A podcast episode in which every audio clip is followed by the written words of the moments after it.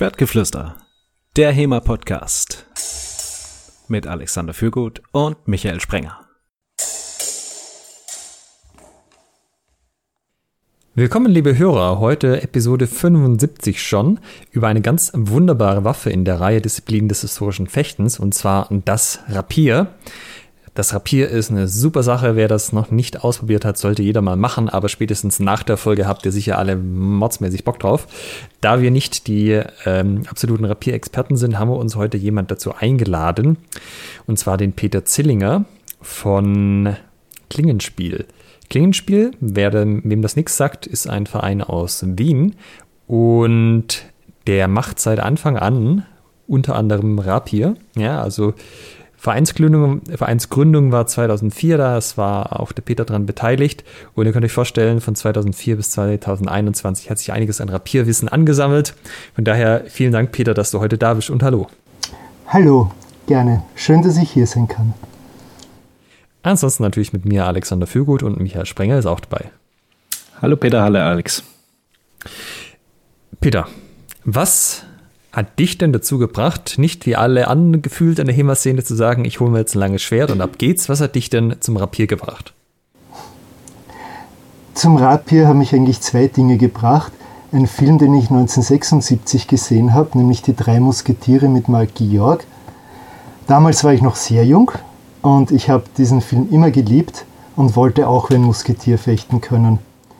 Die zweite Schiene war, ich habe mit 30 mit Sportfechten, olympischen Fechten begonnen, habe gemerkt, aufgrund meines Körperbaus tue ich mir mit einer schnellen Waffe leichter. Ich bin nicht der Größte, ich bin nicht der Stärkste, ich bin eher schlank und beweglich. Und alles, was in Richtung Schwert ging, ist mir einfach zu schwer. Ich wollte eine schnelle, elegante, leichte Waffe lernen, wie ich mich der europäischen Fechtkunst zugewendet habe. Und hatte das Glück, dann sehr bald beim Rapier zu landen, wie es begonnen hat, in Österreich bekannt zu werden. Und du würdest auch direkt sagen, Rapier ist eine elegante Waffe? Ja, definitiv.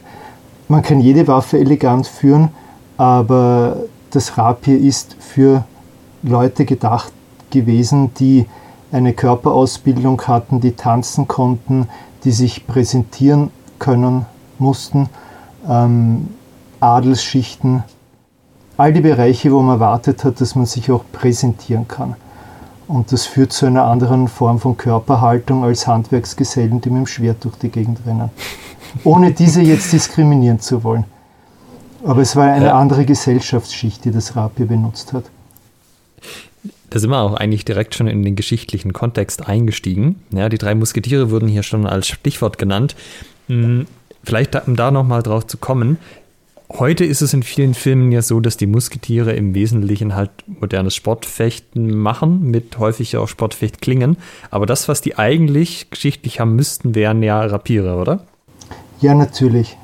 Also lange Waffen, die für den Stich ausgerichtet sind, ähm, dazu muss man sagen, die Musketiere waren eigentlich Gardisten, die Musketiere der Filme. Das waren alles Adelige, Kleinadel teilweise, die schon von Haus aus in einer Gesellschaft gelebt haben und reingeboren worden sind, wo man fechten können musste und wo man sich auch im zivilen Bereich damit duellieren können musste. Am Schlachtfeld ist ein Rapier ziemlich sinnlos, da ist die Muskete die bessere Waffe oder der Haudegen. Was ist der Unterschied zwischen einem Haudegen und einem Rapier? Der Unterschied ist schlicht und ergreifend die Länge. Der Haudegen ist eher die militärische Weiterentwicklung eines Schwertes. Der Unterschied äh, mit einem Handschutz, das heißt, in dem Moment, wie die Waffen einen Handschutz bekommen haben, konnte ich die Hand beim Führen weiter vorne halten konnte damit eher stichlastig arbeiten und das hat dann letztlich zur Entwicklung einer immer länger werdenden, schmäleren Stichwaffe geführt. Der Hautdegen ist allerdings noch so kurz und von der Klinge her breit genug, dass man damit auch sinnvolle Hiebe austeilen konnte. Und das ist ein gravierender Unterschied. Mit dem Rapier kann ich ein paar Stiche machen und der Typ steht immer noch. Mhm. Mit einem Hautdegen breche ich jemanden den Arm, schlage ihm eine Gliedmaße ab, zertrümme ihn den Schädel und der steht nicht mehr auf. Der ist verletzt, aber kann nicht mehr kämpfen. Mit einem durchstochenen Arm, Oberschenkel, Lunge, Herz, Gesicht mache ich noch weiter und zwar lange. Und das ist das Problem. Als Kriegswaffe. Ich will nicht, dass einer lang weitermachen kann. Okay, wenn du jetzt sagst, Krieg, Rapier ist eher raus, was war denn der, der zivile Anwendungsfall dafür? Also, das gerade schon gesagt, man hat es getragen. Ja, die äh, zivile Anwendung war ähm, mit dem Aufkommen des Ehrenbegriffes und des Ehrenduelles zu beweisen, man trägt eine Waffe bei sich, die einem äh, dazu, die es einem ermöglicht, ein Duell zu fechten. Das war vor allem für die adeligen Bereiche sehr wichtig, weil so um 1570 herum entstand der Konflikt zwischen äh, Königs, äh, einer, einer Entwicklung eine, eines Königshauses, das gesagt hat, Duelle gehören verboten, und zwischen einem Adel, der sagt, unser ureigenstes gottgegebenes Recht ist es, unsere Ehre mit der Waffe in der Hand zu verteidigen. Also das war sowohl ein politischer wie auch ein gesellschaftlicher Konflikt. Und in dem Ausmaß, in dem der mit dem Beginn des Absolutismus, da sich die Fronten immer mehr verhärtet haben, haben natürlich die Leute gesagt, wir tragen unser Rapier dennoch und wir beweisen, dass wir unser Leben und unsere Ehre damit verteidigen können. Im zivilen Bereich. Ähm, wo sind wir denn jetzt eigentlich gerade zeitlich unterwegs? Also wann hat das los angefangen, dass man Waffen ähm, als Rapier bezeichnen konnte und wann hat es aufgehört? Ich denke, Mitte des 16. Jahrhunderts um 1550 haben sich schon ganz klar die, also die ersten Rapierformen herausgebildet gehabt. Mhm. Äh, es gibt Beschreibungen von Kämpfen, wo man noch mit Buckler und Schwert aufeinander eingedroschen hat. Das war in England oder Schottland teilweise ein Volkssport oder einfach eine normale Straßenprügelei. Dann sind auf einmal zwei, drei mit Rapier aufgetaucht und dann gab es die ersten Toten. Also, ähm, und das ist rund um, eine, um, um die Zeit entstanden, wo Maria Stuart noch jung war. Und es wird also auch in diversen Stücken aus der Zeit beschrieben, äh, dass einfach das Rapier die Sterblichkeitsrate massiv erhöht hat im Vergleich zu anderen Waffen. So wie ein Colt im Wilden Westen. Das heißt, so ein Rapier hat man in keinem Fall zum Spaß getragen. Also äh, das war dazu da, um andere Leute umzubringen. Ja, also ich habe mal eine Beschreibung gelesen in einem, in einem Buch. Muss man natürlich jetzt sagen, wo immer das auch recherchiert wurde, kann man selber nachrecherchieren. Aber im Wesentlichen hat man bewiesen, dass man selber von Stand ist, seine Ehre verteidigen kann und dass man auch imstande ist, die Ehre jemand anderes zu verteidigen. Also angeblich, wenn jemand zu einem Duell gedüst ist, weil das notwendig war und er hat jemanden gesehen, der Rapier trägt, hat man gesagt, komm mit, ich muss in ein Duell, du bist auch ein Ehrenmann, unterstütze mich. Und auf einmal sind dann nicht zwei, sondern vier oder sechs Typen mit Rapier und Dolch in der Hand auf der Wiesen gestanden und haben sich massakriert. Also es war eine klare Bekenntnis dazu, ich kämpfe, ich töte, ich bin darin ausgebildet und es ist für mich völlig normal, das auch außerhalb von Kriegssituationen zu tun. Wie war das denn früher mit dem sportlichen Kontext? Ähm, denn Rapiere oder das Rapier war ja auch eine Waffe, die auf Fechtschulen zumindest ähm, äh, überliefert ist, dass es die da gab. Ähm, aber so wie ich dich jetzt verstanden habe, ähm, war das eher sehr, sehr nachgelagert, sozusagen ähm, hinter, hinten angestellt, hinter wir bringen uns gegenseitig damit um. Ja, es war nachgelagert, äh, weil äh, es ist kaum möglich, sich äh, auf eine Art und Weise mit geschützten Spitzen mit dem Rape zu duellieren, ohne dass man das dem anderen nicht ins Gesicht rammt. Und wenn der Spitzenschutz runtergeht, hat man es im Auge, in der Nase, im Mund, im Hals. Und das ist auf jeden Fall eine äußerst schmerzhafte Angelegenheit. Alle anderen Techniken, die man jetzt in einem Turnier umsetzen könnte, wie Hiebe setzen, die den anderen entwaffnen oder in den Nahkampf gehen, ins Ringern, das hat mit einem Rapier keinen Sinn. Das kann man natürlich machen, aber in dem Moment, wenn die Spitze am Gegner vorbei ist, kann man nur mit dem Korb mit der Parierstange zuschlagen oder gleich zum Dolch greifen und im Infight weitermachen. Das macht letztlich in einer deutschen Fechtschultradition in Turnieren, die vor dem begeisterten Publikum gefochten worden sind, keinen Spaß. Wir haben ja schon eine Folge zu den Fechtschulen gemacht. Zwei sogar. Zwei sogar, genau. Genau, zu den deutschen Fechtschulen. Und ähm, dort ist uns aufgefallen, dass alle Todesfälle, die da beschrieben sind, mit Rapieren zu tun haben. Also. Wobei wir auch tatsächlich nur zwei Todesfälle angeschaut haben. Ja, genau das ist der Punkt. Es ist einfach viel zu gefährlich und es ist auch heutzutage nach wie vor eine gefährliche Waffe, äh, wenn man nicht auf entsprechende Schutzkleidung achtet. Es ist halt unglaublich viel Druck und Kraft auf dieser kleinen Spitze, die senkrecht auf einen zugeht. Und das ist kein, man kann nicht sanft zustechen. Es gibt für die Vorführung Möglichkeiten, einen Stich abzufedern und abzufangen, aber auf dem, der Mentalität, der die Leute waren und wenn man eine Technik richtig machen will, fährt ein Rapier durch jemanden durch wie Butter. Und das kann man schwer kontrollieren. Hm, was ich jetzt noch nicht ganz zusammenbringe, du meintest ja vorher auch im Vergleich zu den Haudegen, dass die Haudegen potenziell ähm, schneller zur Kampfunfähigkeit führen, weil die auch mal eine Gliedmaße abtrennen und der Rapier nicht unbedingt, da könnte man noch jemand mal in den Arm stechen und dann könnte der noch weitermachen oder hinterher verarztet werden. Äh, jetzt auf der anderen Seite geht es aber darum, dass die Rapiere sehr gefährlich sind, ja, eigentlich zu gefährlich, um sie ohne zum Beispiel Fechtmasken und ähnliches im, im Sport zu verwenden. Ähm, ja, kannst du das nochmal erläutern, wie, woher das kommt? Oder warum es dann doch so, so oft äh, tödlich geendet hat? Naja, das Problem äh, einer Stichwaffe ist, dass man keinerlei Möglichkeiten hatte, so wie bis jetzt erst vor kurzem, also die letzten 70, 80 Jahre, innere Verletzungen ordentlich zu versorgen. Das heißt, die Verletzung war jetzt nicht, ich habe ein Loch in der Haut und das Ding kommt hinten wieder raus, sondern es waren innere Blutungen, die man nicht stoppen konnte. Und die aber der Gegner, gegen den man gekämpft hat, oft gar nicht mitbekommen hat. Eben mhm. Adrenalin, Aggression, Alkohol, egal, was immer die Typen angetrieben hat.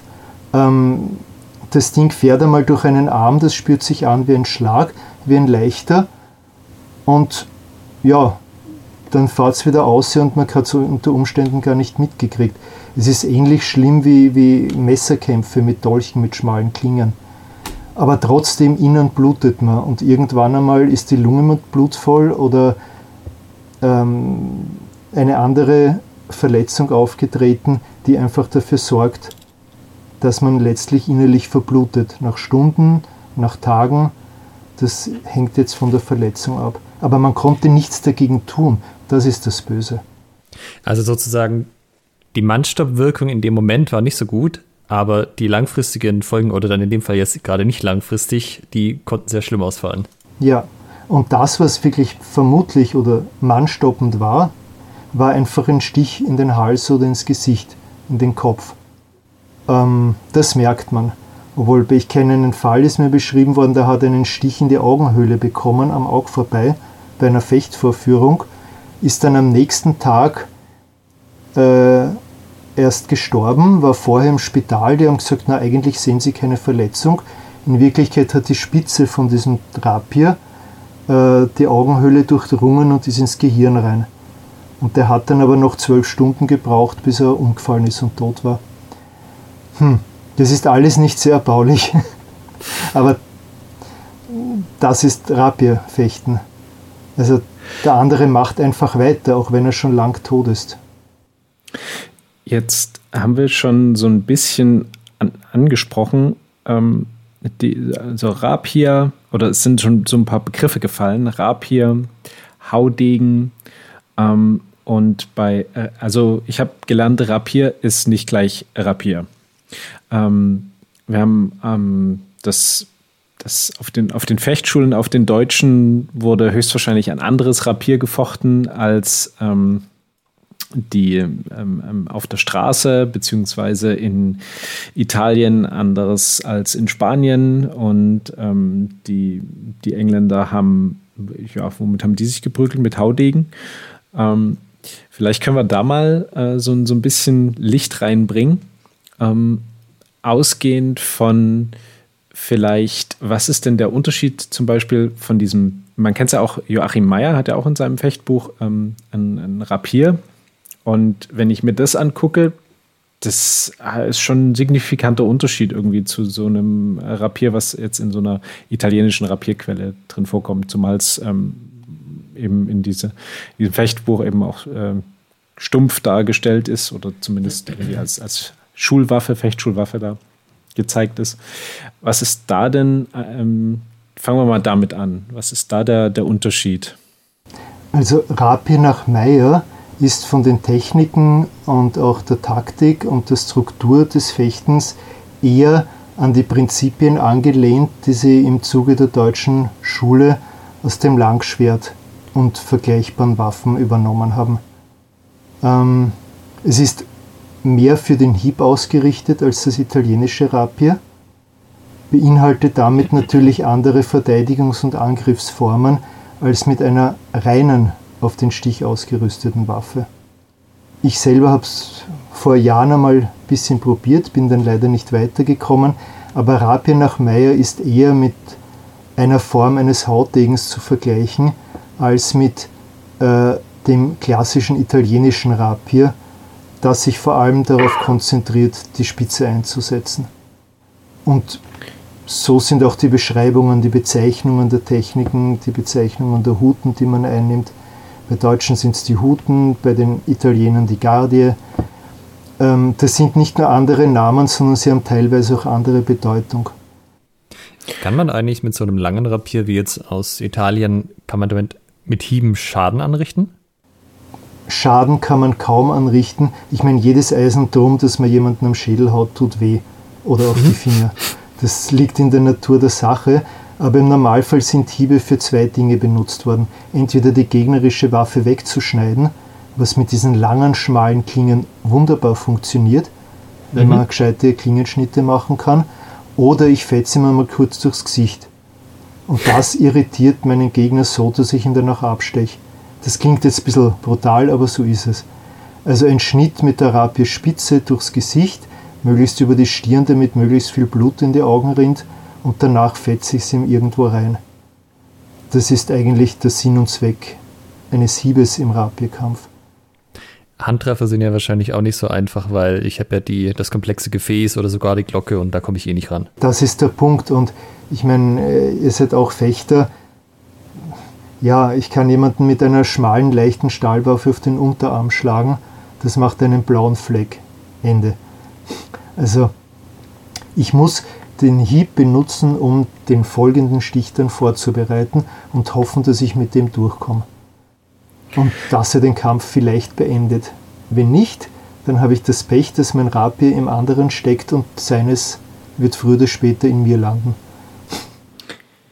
Jetzt wissen wir von John Silver, dass die Italiener ja nicht äh, fechten konnten, sondern sich nur, sich nur mit den Rapieren auf der Straße gegenseitig in ein, also sie konnten nur mit Rapieren auf der Straße gegenseitig ineinander rennen und sich umbringen.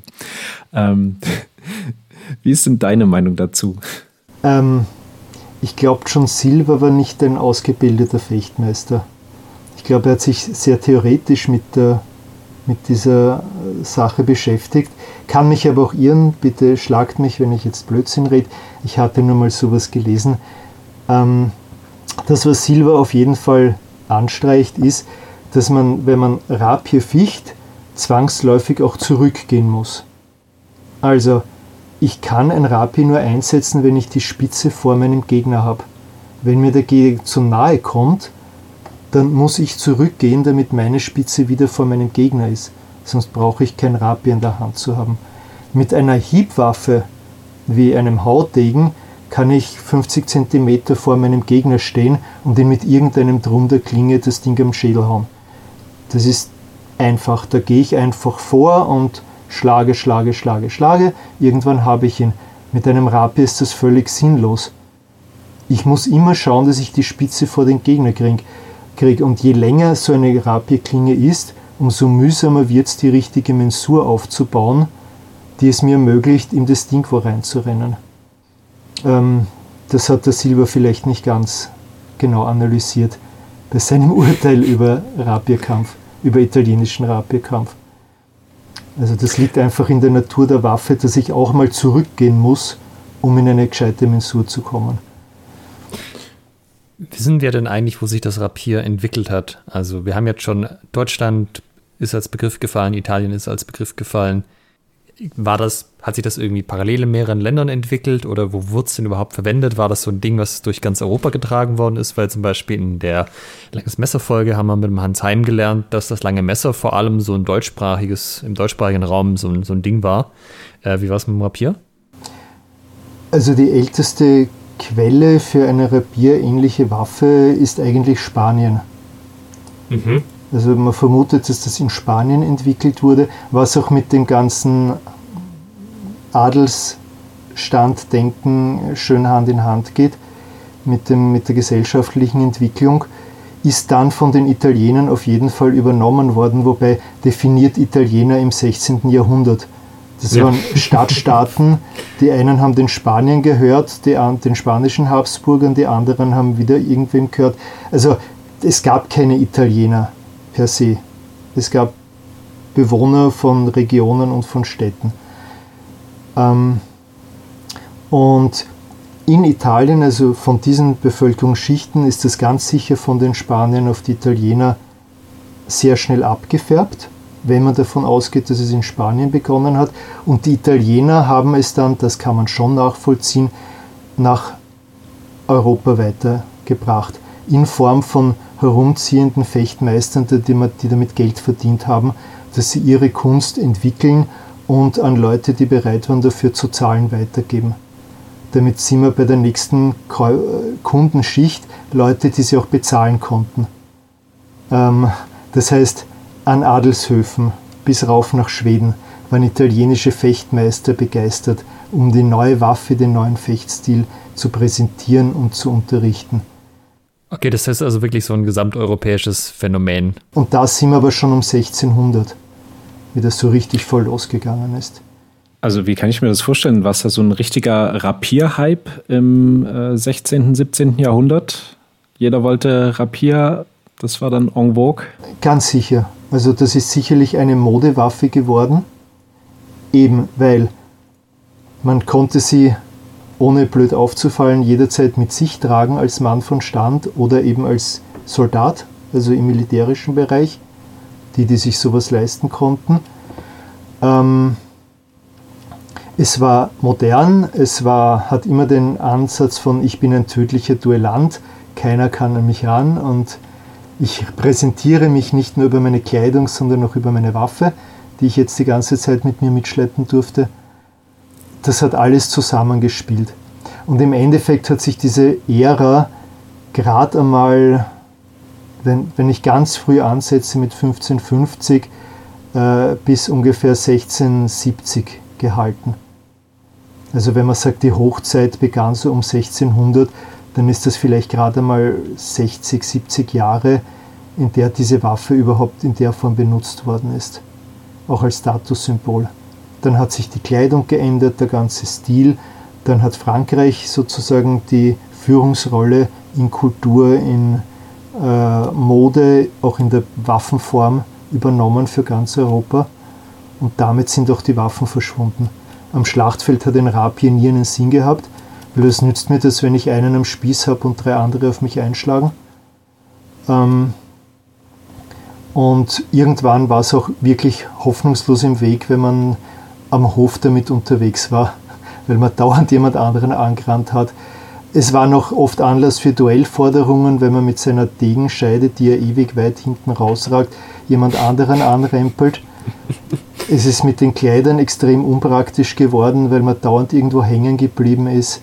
Also wir äh, machen auch jetzt schon seit vielen Jahren barocke Live-Rollenspiele, so Musketier-Setting, und da merken wir auch mit den Live-Rollenspiel rapieren und den passenden Gewandungen, wie unpraktisch so ein langes Ding im Gürtel ist. Das muss man mal wirklich sagen. Es ist kein Wunder, dass man irgendwann auf den Hofdegen oder das Smallsword zurückgekommen ist. Das ist wesentlich praktischer. Ist das das, was dann so ja mehr oder weniger direkt das Rapier für den Duellanten von Welt abgelöst hat? Das ging über das sogenannte Transitional Rapier, also ich kenne nur die englische Bezeichnung. Mhm. Äh, Im Französischen hat es eigentlich keinen speziellen Namen. Äh, was ich weiß, ist es von Liancourt, ist einer der Fechtmeister so um 1670 am meisten propagiert worden oder ihn sieht man mit, diesem, mit dieser Übergangsform. Das war im Endeffekt eine lange Klinge, nur schon ohne Korb. Das heißt, man hat die ganzen Ringe, Spangen, Parierstangen, Elemente weggenommen, hat es eigentlich schon sehr einen modernen Hofdegen angepasst, aber die Klingenlänge war noch die eines Rapiers. Und damit mhm. war es eine reine Stichwaffe. Und man hat aber dann auch nicht mehr mit Hieb gefochten, weil die Franzosen haben sehr viel Wert auf Form und Darstellung ihrer Kunst Wert gelegt, dass ihnen bei den Duellen regelmäßig Unmengen Leute abgestochen worden sind. Das ist der Nebeneffekt gewesen. Aber es war sowieso verboten, sich zu duellieren. Seit äh, Richelieu, also seit der ersten Hälfte des 17. Jahrhunderts, war es an fast allen europäischen Höfen verboten, sich zu duellieren die Adeligen haben es gerade deswegen trotzdem gemacht. Das muss man immer so ein bisschen als ja, Machtkampf zwischen absolutistischen Herrscher und Adel, der sich nichts sagen lassen will, betrachten. Jetzt haben wir ja so ein bisschen drüber geredet, wie das Ganze aus, ausgelaufen ist. Warum hat sich das Rapier denn überhaupt ursprünglich entwickelt? Ich hätte ja auch sagen können, also das lange Schwert, das ist schon so eine schöne Waffe. Da bin ich eigentlich rundum zufrieden. Ich kann hauen, ich kann stechen, ich kann ringen. Super Ding. Ich kann es auch mit mir rumtragen. Eigentlich ja alles, was ich brauche. Äh, ist noch nicht so super lange wie das Rapier, passt noch gut an den Gürtel. Warum mache ich denn da den Schritt zum Rapier hin? Das ist eine gute Frage. Ich muss gestehen, ich kann jetzt wirklich keine fachlich äh, oder historisch begründete Antwort darauf geben. Ähm, erstens einmal hat sicherlich eine Entwicklung aus dem italienischen Seitschwert gegeben. Weil wenn man sich äh, aus dem 15. Jahrhundert diese Seitschwerter ansieht, die bestimmte Kreise auch getragen haben oder die bei einem Marozzo oder in der Italien in der Bolognese-Schule verwendet werden, dann muss man sie eigentlich nur ein bisschen länger machen und schmäler und vielleicht die einen oder anderen Ring oder Spange am Knauf und man ist eigentlich schon bei einem Rapier gelandet. Also da gab es sicherlich eine Übergangsphase, wo man gesagt hat, hm, mache ich das länger, kann ich auf weitere Distanz jemanden abstechen, äh, habe ich einen Ring oder einen Korb um die Hand, dann kann ich die Hand weiter vorne führen, was meinen Fechtstil stark verändert. Ich muss nicht mehr primär im räumlichen Bereich arbeiten, sondern kann schon langsam in ein lineares Fechten weitergehen. Das ist sicherlich durch die gleiche Bevölkerungsgruppe, die Waffen tragen durften, äh, langsam weiterentwickelt worden. Dass man draufgekommen ist, für den Konflikt, den wir normalerweise haben, nämlich ungerüstet, Zivilkleidung, ist vielleicht so eine Form von Waffe noch zweckmäßiger als eine bisschen kürzere, mit der man zwar schlagen kann, aber wenn ich jemand auf größere Distanz abstechen kann, na warum nehme ich dann nicht die längere Waffe?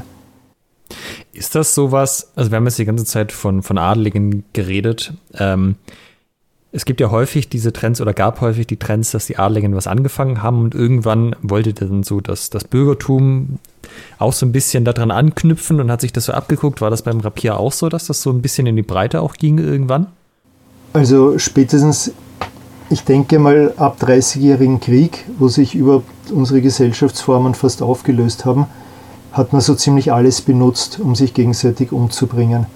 Teilweise sind Rapiere wieder kürzer geworden, weil sie einfach abgebrochen und umgeschliffen worden sind. Teilweise hat man festgestellt, der Soldaten im Rapier am Gürtel schaut zwar cool aus, aber wie soll er eine Muskete führen, während er über seinen ewig langen Degen stolpert? Also Rapiere haben sich einfach im Alltag nicht bewährt für einen normalen Menschen. Und man hat auch keine, langen keine Langschwerter oder ähnliche Waffen mehr am Schlachtfeld benutzt. Man hat Musketen oder eben lange Hieb- und Stichwaffen benutzt. am Anfang waren die Gegner gerüstet, dagegen ist ein Rapier genau sinnlos. Und dann später haben sie nur mehr geschossen und sich im Nahkampf mit allem, was irgendwo wehgetan hat, abgestochen und abgehackt. Und ähm, es gab eigentlich keinen Grund mehr, dass jetzt sozusagen die normale Bevölkerung, die man halt am Schlachtfeldern verheizt, jetzt auf einmal vom Adel eine Waffe übernimmt, die ihnen am Schlachtfeld überhaupt nichts bringt. Es ist einfach aus der Mode gekommen. Mhm. Weil man hat Leute dann lieber mit Musketen, Arkebusen äh, und immer besser werdenden Feuerwaffen ausgestattet, wenn schon. Um, Im 18. Jahrhundert hat kaum ein europäischer Soldat mehr gewusst, wie man eine Blankwaffe am Schlachtfeld führt. Da gab es Bajonette. Bajonette sind Ende des 17. Äh, Jahrhunderts von Franzosen erfunden worden. Ich glaube um das 1660 herum. Und ab da hat man alles gehabt, was man gebraucht hat. Das heißt also, wir reden hier auch ziemlich klar von einem Statussymbol. Ganz klar. Das Rapier ist ein Statussymbol gewesen. Ähm, Alatrist und Co. mag noch auch am Feld und in Duellen damit brilliert haben als einfacher Soldat, aber im Wesentlichen war es ein Statussymbol, was auch die teilweise die unglaublich prunkvollen Stücke erklärt, die von Herrscher an Herrscher als Geschenk weitergegeben wurden, mit unglaublich tollen Klingen, äh, Damaszenerklingen und dann Edelsteine in den Griffen und das waren Kunstwerke, Rapiere in einer gewissen Größenordnung ich denke mir auch immer, das bietet sich halt auch viel mehr an, weil so eine einfache Kreuzstange, klar, da kann ich auch ein paar Sachen einlegen, aber wenn ich halt sage, ich habe hier so ein komplexes Gefäß, ach, dann mache ich nochmal drei Ringe dran, habe ich nochmal mehr Platz für irgendwelche Diamanten. Oh ja, Diamanten und allein die also Figuren und Formen, die man in diese Körbe einschneiden konnte und einarbeiten konnte. Oder durchbrochen gearbeitete Klingen und damastierte Klingen und äh, mit schönen Inschriften versehen. Also das sind Kunstwerke, wenn man sich das in den entsprechenden Museen ansieht. Am Schlachtfeld hat das kein Mensch getragen. Außer man war irgendwo hinten. Aber früher haben die Offiziere noch mitgekämpft im Normalfall und die Herrscher. Das war irgendwie fairer als heutzutage. Jetzt hast du schon gesagt, äh, die Vermutung liegt nahe, dass es aus, ähm, aus Spanien kam und ähm, die Italiener aber auch dann kräftig mitgemischt haben. Und du hattest vorhin gesagt, äh, Italien gab es nicht so wirklich. Es gab haufenweise Stadtstaaten und der eine hatte einen italienischsprachigen und der andere einen spanischsprachigen Herrscher. Und in dieser Zeit haben sich ja dann auch ähm, verschiedene Stile ähm, entwickelt, ähm, wie wir jetzt die, die ich jetzt als Rapierleihe, so was ich darüber weiß, im, eine, eine spanische und eine italienische Schule ähm, gibt. Äh, ist das erstmal so? Kann man das so grob unterteilen, Spanisch, Italienisch? Ähm, oder hat, gibt es noch irgendeine Schule, die bei Rapier irgendwas zu melden hat? Oder war es das damit? Also ähm, ähm, die, die Hauptunterteilung, die gröbste, ist wirklich die spanische und die italienische Schule. Jetzt mögen mich all die verfluchen, die Meier, Rapier nach Meier lernen, äh, aber im Vergleich zu dem spanischen und italienischen Stil ist es einfach nicht wichtig genug. Das ist eine Nischenerfindung in der deutschen Schule gewesen, weil die wollten halt auch ein Rapier haben. Ende. ähm, ich weiß, jetzt werde ich viele Flames kriegen, aber ist so. Die Spanier haben ihre Philosophie mit dem Rapier dahingehend entwickelt, dass sie es einfach nicht weitergegeben haben, nämlich nach Europa weitergebracht haben. Es gab, äh, da muss man auch schon einmal bei den Spaniern unterscheiden zwischen der Verdadera Destreza, der Hohenfechtkunst, und die andere weiß ich jetzt nicht auf Spanisch, aber die primitive quasi. Die einfache Fechtkunst mit dem Rapier war genauso wie die, italienische. Ähm, mhm. Da gibt es kaum Unterschiede. Die hohe Fechtkunst, die spanische, die war für den Adel gedacht äh, und für gebildete, nach, der, nach den Prinzipien der Renaissance ausgebildete, intelligente Menschen, die sich halt ehrenvoll mit einer spannenden neuen Waffe nach strengen symmetrischen und mathematischen und geometrischen Regeln an den Kragen wollten. Das hat nie in der breiten Bevölkerung Platz gefunden. Das war eine elitäre Fechtform und so muss man die hohe spanische Fechtkunst auch betrachten. Ähm, die Italiener haben eher, so wie auch die einfache spanische Schule, einfach das gemacht, was man mit einer Stoßwaffe am besten macht.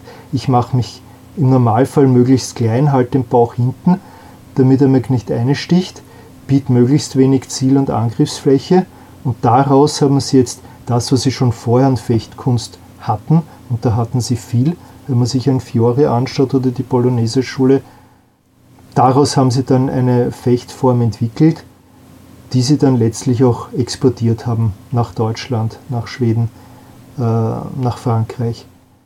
Die Spanier sind auf ihrer hohen Fechtschule ja, geblieben, geblieben, und haben sie nein, nicht sitzen geblieben, sondern sie haben sie als zu elitär betrachtet, um sie weiterzugeben, so wie die Polen auf ihrem Säbel. War sie denn, war sie denn überlegen, die hohe äh, Fechtkunst der niedrigen? Was immer ich jetzt sage, wird falsch sein, weil das hängt echt davon ab, welchen Fechtstil man propagiert. Äh, wenn man die spanische Fechtschule, die Verdadera des Tresa, verstanden hat und fechten kann, ist sie überlegen. Weil ähm, sie immer noch im Raum arbeitet. Man hat kleine, schnelle Schritte. Es gibt diesen berühmten spanischen Fechtkreis, der von Thibaut auch sehr schön äh, beschrieben wurde. Ähm, es, es, erfordert Körperbeherrschung, es erfordert sehr viel äh, Ruhe äh, weil man sehr nah am Gegner arbeitet. Deswegen sind spanische Rapiere auch ein bisschen kürzer als das, was sich zum Beispiel in Capo Ferro dann ausgedacht hat, um ihn jetzt beispielgebend zu nennen. Und es ist die Fechtintention eine andere. Und die Spanier gehen auf den Kopf. Hals, Kopf, Armbeuge, weil da kann man auch verbluten. Also die haben einfach das Hauptziel eine tödliche Wunde. Die Italiener gehen nicht auf den Kopf? Die Italiener gehen schon auch auf den Kopf, ja. Aber es ist bei der Verde Destera, Verdadera des Tresa eben so, dass man aufrecht steht. Das ist der wesentliche Unterschied. Und die Klinge auf Schulterhöhe hat. Damit ist sie automatisch dort, wo der Kopf ist, beim anderen. Ich wollte gerade sagen, oder das mal so aus moderner, praktizierender Perspektive ähm, beschreiben. Ich habe es nicht wahnsinnig viel Rapier gemacht, aber es ist schon so ein bisschen so italienisches Rapier, Capoferro und ach, natürlich auch vor allem Fabrice. Da stehst du so komplett verbrezelt dran, brauchst überall krass Muskelgruppen. Ja, da musst du erstmal überhaupt diese Stellungen einnehmen und eine Weile halten können und dann auch noch das Rapier am gestreckten Arm, wenn du so eh schon nach vorne gekippt bist an der Hüfte. Super anstrengend, aber das Drehsaal, da stecke ich mit, äh, da stehe ich mit durchgestreckten Knien da, halt das so locker auf Schulterhöhe, super entspannt. Äh, Würde ich mir denken, ja, Gut, die einen, die anderen waren offensichtlich ein bisschen mehr auf, äh, ja, also irgendwie wirkt da die, die italienische Schule immer nicht so, so einsteigerfreundlich und das Resa so wie, ah ja, das kannst du den Leuten schon beibringen, müssen sie ja körperlich nicht so viel mitbringen. Hast du erstens einmal von außen her völlig recht. Das Schwierigere bei der spanischen ist, dass man eigentlich laufend äh, in einer sehr engen Mensur am Gegner arbeitet. Und man das räumliche Arbeiten verstanden haben muss. Also nie von vorne angreifen, immer schauen, dass man in Seitenlinien kommt, äh, dass man den Gegner dazu bringt, aus, äh, selber die Linie zu verlassen, um dann in seine Flanke zu kommen, dass man ihn quasi umtänzelt, ihn dabei ständig unter Druck hält. Äh, nicht umsonst hat der Thibaut für seine Schritte, für seine Interpretation der spanischen Fechtschule Tanzschrittbezeichnungen benutzt. Mhm. Und ich kann auch historischen Tanz und, und mag gerne ein paar Barocktänze und das ist sehr ähnlich vom Körpergefühl her. Ähm, das Italienische ist einfach ein sehr pragmatischer Stil, wo man sagt, ich biete so wenig wie möglich Angriffsgelegenheiten, verhalte mich eher ruhig und lasse den anderen kommen, suche nur ganz langsam die Mensur, die Stretta aus der ich dann durch Klingenmanipulation oder langsam Näherrücken den anderen in eine Position bringe, indem er entweder angreift, was ich will, weil dann habe ich ihn quasi in meine Technik reinlaufen lassen, oder wo ich ihn dann einfach absteche, weil er nichts gemacht hat. Das Spanische ist ein viel dynamischerer, schnellerer Fechtstil. Das Italienische, also ich sage jetzt einmal nur Capo Ferro, aber äh, Fabres ist ähnlich, ist in der Annäherung, in der Vorbereitung des Schlagabtausches eher langsam wie, wie, wie eine gespannte Feder ist man da eigentlich. Schaut, wo sind, habe ich möglichst wenig Ziele, die ich anbiete, wie arbeite ich mit den Linien, die entstehen, den Fechtlinien. Und wenn er dann da ist, dann schlage ich blitzschnell zu. Mhm. Das ist also wirklich ein Unterschied in der Intention. Arbeite ich ruhig, lasse den anderen kommen oder gehe ich ihn auch an und nerve ihn, indem ich ihn umkreise so lang, bis er einen Fehler macht und ich eine Öffnung habe. Das ist. Jetzt, also, jetzt hast du ja schon so ein paar ähm, äh, ähm, Namen von Autoren von Fechtbüchern genannt. Und äh, ich muss zugeben, das Hauptwissen, was ich zu Rapier ähm, Fechtmeistern habe, habe ich aus äh, dem Film Die Brautprinzessin. äh, aus, dieser, aus dieser Fechtszene, in der sie sich da die, die Namen so an den, an den Kopf werfen mit den entsprechenden Aktionen, also Agrippa, Capofero. Und ähm, was muss man denn jetzt äh, wissen, was sollte man kennen, ähm, so, äh, wenn, man, wenn man mit Rapier sich, sich beschäftigt? Oder was heißt, äh, was sollte man kennen? Was sollte man mal gehört haben? Äh, welche gibt es da, die, ähm, wo du sagen würdest, das ist brauchbares Material, unabhängig jetzt von der hohen oder der niederen Fechtkunst? Da, da muss ich an einem ganz anderen Ende anfangen. Äh, es gibt einen Grund, warum ausgebildete Sportfechter meistens sehr schnell verstanden haben, wie man Rapier ficht.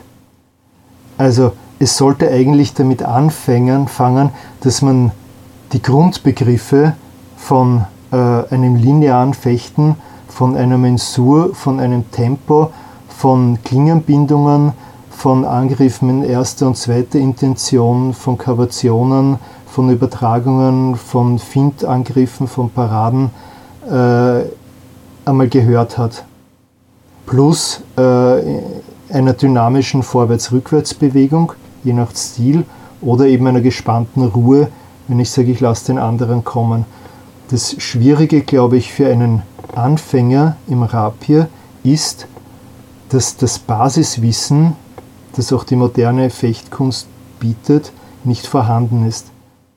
Oder nur ansatzweise. Wenn er vom Schwert kommt dann hat er sowieso mal das Problem, dass er anders dasteht, als ich das brauche, um mit einer einhändigen Stichwaffe arbeiten zu können.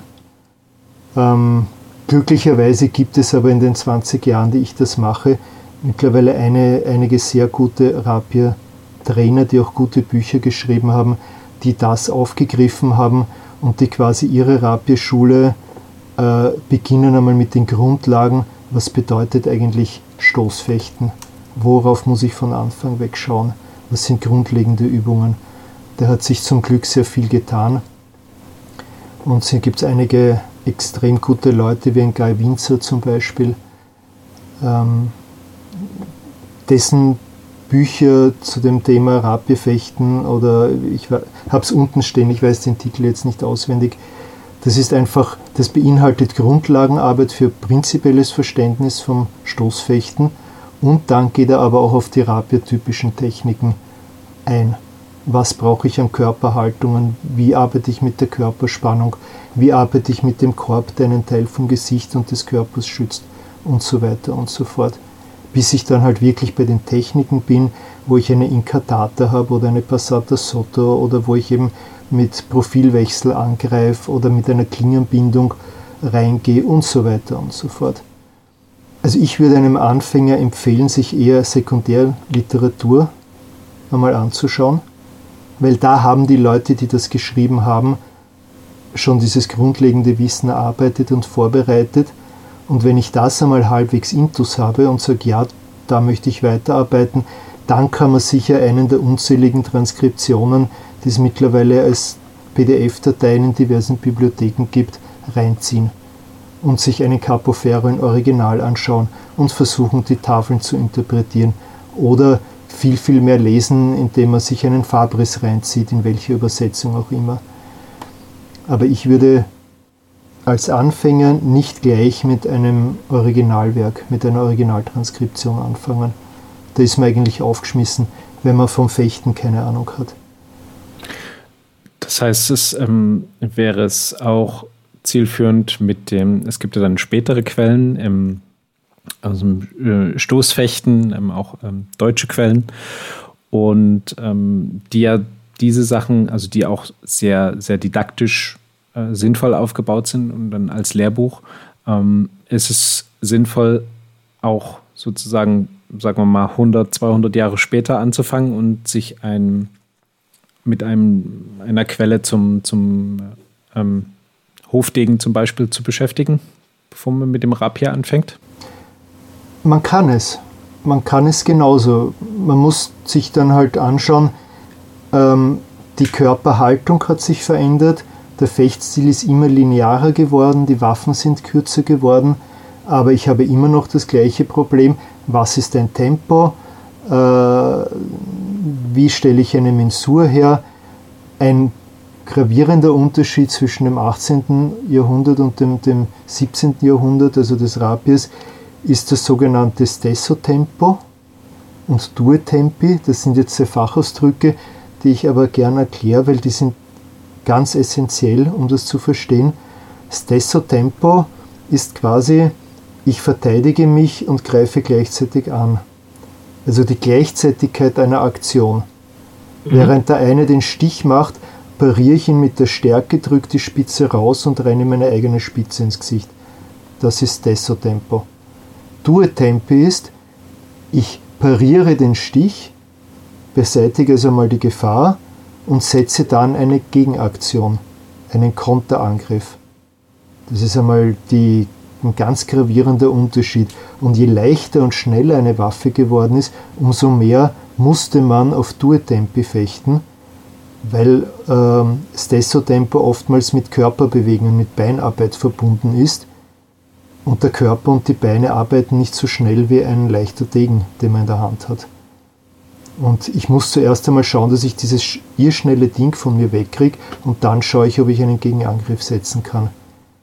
Also du meinst, dass dieses Parade-Riposte-Fechten, das, das ist das, was mit den leichteren Waffen aufkam und mit den frühen Rapierquellen hat man das, also konnte man das wahrscheinlich auch machen, aber es war noch nicht so wichtig wie später. Es war noch nicht so wichtig. Man hat eher geschaut, dass man Handparaden benutzt, Körperparaden, äh, Ausweiche, Ausweichbewegungen aus dem Stich, während ich gleichzeitig versuche, den anderen zu treffen.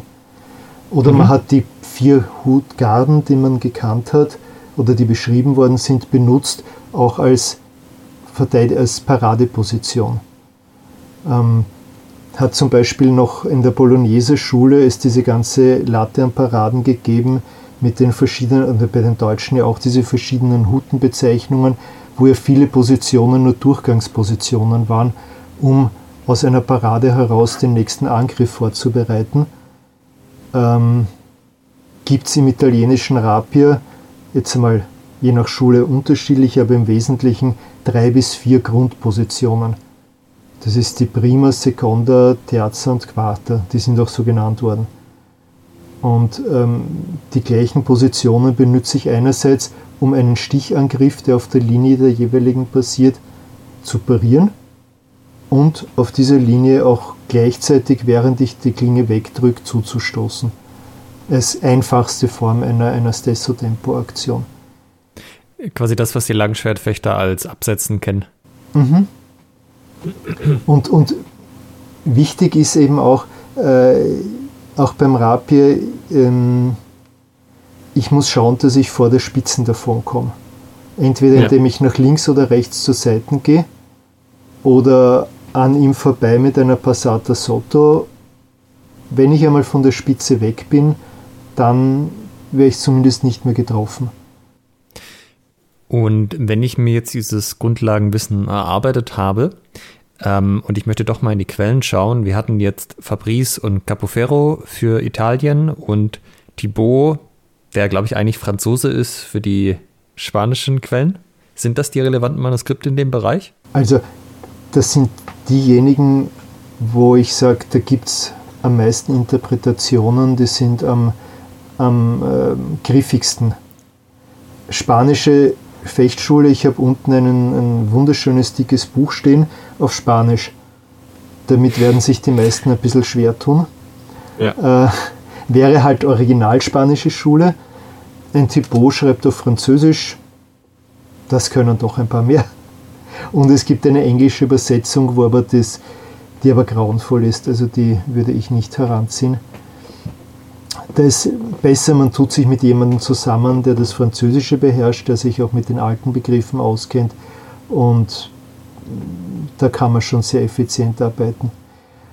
Und ähnlich gibt es auch für die Italiener englische Transkriptionen. Es gibt, glaube ich, aber vom Fabris, glaube ich, sogar auch eine deutsche Übersetzung aus dem 16. Jahrhundert, aus dem 17. Jahrhundert. Da gibt es, ja. glaube ich, sogar eine zweisprachige Auflage, die parallel Italienisch und Deutsch abgefasst wurde. Was ist mit Nicoletto Giganti für die italienischen Quellen? Den habe ich, äh, der hat, glaube ich, zwei Bände, die habe ich auch unten stehen, ist genauso gut. Im mhm. Endeffekt, ich habe jetzt durch meine Freunde, die da wirklich viel Forschungsarbeit betrieben haben, äh, festgestellt, die Grenze zwischen wer hat vom anderen abgeschrieben, wer hat welches Wissen aufgenommen und weiterentwickelt, das ist unglaublich verschwindend. Nee, verstehe. Das geht aber quasi bis ins 17. Jahrhundert oder bis an den Anfang des 18. Jahrhunderts, wo sich eigentlich äh, Leute noch mit alten Rapiertechniken befasst haben, obwohl die Waffe schon längst ein Hofdegen war. Ähm, man kommt, glaube ich, automatisch dann in Stile rein, in Bücher, wo man sagt, ich schaue da mal rein, schaue da mal, wird Techniken wiedererkennen, kann sich neue Varianten anschauen. Zum Beispiel äh, hat, glaube ich, der Giganti einige Rapier-Rotella-Techniken drinnen, die de facto mit einem Rapier nur bedingt Sinn machen, die sicherlich aus der Zeit stammen, also aus dem 16. Jahrhundert, wo man eine Hiebwaffe geführt hat. Aber sie haben halt auch geschaut, wie funktioniert ein Rapier mit einer Rotella. Und so ist sehr viel Experimente äh, drinnen und Versuche und jeder hat es ein bisschen selber interpretiert von diesen alten Fechtmeistern. Wir sollten auf jeden Fall noch drüber reden, das mal vorher so ein bisschen ausgespart, was ich denn eigentlich mit meiner anderen Hand mache im Rapier. Ja, also Rapier ist erstmal eine einhändige Waffe und bei manchen Waffen ist das ja so, da habe ich dann in der anderen Hand nichts mehr. Man kann ja auch nur Rapier fechten oder Single Rapier, wie es im Englischen genannt wird. Aber häufig ist das ja nicht der Fall, sondern ich habe ja noch was in der anderen Hand, oder? Ja, und zwar, das ist eigentlich sehr wichtig, äh, weil mit Single Rapier komme ich automatisch in ein lineares Fechten. Sonst macht es keinen Sinn. Ähm, außer ich bin Spanier, aber die gehen halt anders. Ich habe die zweite Hand, um mich optimal zu schützen. Der Witz bei einem Rapier, wie gesagt, das, was mich tötet, ist die Spitze das ist scharf. Die fährt durch mich durch wie Butter. Ich kann aber jede anderen Teil der Klinge mit der linken Hand kontrollieren. Abfangen, wegdrücken, festhalten. Ähm, was besonders bei Turnieren, Turnieren sehr beliebt ist, wo man seinen Gegner wirklich zu Hasstiraden äh, führen kann, wenn man das Rapier festhält, ist auch nicht sehr nett. Also man sollte besser fechten und nicht dem anderen die Waffe festhalten. Aber es war beim Rapier eine realistische Methode, zu verhindern, dass man umgebracht wird. Und wie gesagt, wir reden nicht von einer Sportwaffe, wir reden von einem reinen Mordinstrument. Und schlimmstenfalls lasse ich mir die linke Hand durchbohren und fixiere so, fixiere so die Klinge, die mich töten kann und kann selber zustechen. Aber sinnvoller ist natürlich, sich einen Dolch in die Hand zu nehmen. Dazu gab es dann eben die Linkshanddolche in verschiedenen Formen und Längen und Ausstattungsformen mit großen Parierstangen, mit einem Handschutz, dass man vor dem Hieb des Rapiers auf die linke Hand geschützt war, dass man mit langen gekrümmten Parierstangen die gegnerische Klinge festklemmen konnte, und zwar so lang, dass während der andere noch anzieht, man selber einen Stich einsetzen konnte. Also der Dolch hat das Überleben im Rapiergefecht um 100 Prozent äh, verbessert. Wir reden ja jetzt auch hier nicht von so was wie einem mittelalterlichen Hodendolch, der ja quasi keine Prägelemente hat. Das hätte zwar auch ein bisschen was gebracht, aber ja, dieses, dieses Festhalten und, und ähm, wie soll ich das nennen? Ja, dieses Manipulieren der gegnerischen Klinge, das, das geht halt sehr gut mit den Parierdolchen. Genau. Also das äh, ein bisschen Übung. Es fordert dann natürlich eine bisschen andere Körperhaltung, weil die linke Hand nicht ganz hinten sein darf. Also, aber auch bei Fabris habe ich die linke Hand eher auf Kopf- und Gesichthöhe vor mir äh, in bestimmten Positionen. Das hat einen Grund. Ich will, bevor die Spitze in mich reinkommt, sie noch wegschlagen können. Mit irgendwas will ich mich schützen. Und ähnlich kann ich aber auch den linken Hand, den Linkshanddolch benutzen, indem ich ihn äh, je nach Schule oder Technik, die ich einsetzen will, in Nähe des Rapierkorbs führe. Des eigenen? Des eigenen Rapierkorbs, um zum Beispiel einen Stich, der auf das, den ich mit dem Rapier pariere, mit dem Dolch übernehmen zu können, meine Klinge quasi freiräumen kann und dann zustechen kann. Ähm, auf jeden Fall schließt ein Dolch eine der Angriffslinien, die zur Verfügung stehen, weil wir unterscheiden beim Rapier zwischen innen, außen, oben und unten. Innen ist quasi alles links von meiner Rapierhand, außen ist alles rechts von meiner Rapierhand. Also bei Rechtshändern jetzt? Bei Rechtshändern jetzt, entschuldigt, mhm. natürlich bei Rechtshändern. Oben ist alles oberhalb meiner Rapierhand, unten ist alles drunter egal wo ich die, Körper, die Hand jetzt vor meinem Körper positioniere, aber es ist immer das eine links von meiner Faust, das andere rechts von meiner Faust, drüber oder drunter. Und wenn ich jetzt in der zweiten Faust auch eine Waffe habe, da wird es dann schon echt schwer, eine offene Linie zu finden. Und der Unterschied zwischen einer Parade mit dem Rapier und einer Parade mit einem passenden Linkshanddolch ist gleich null. Weil ich pariere mit beiden mit der Stärke und da sind die Waffen vergleichbar.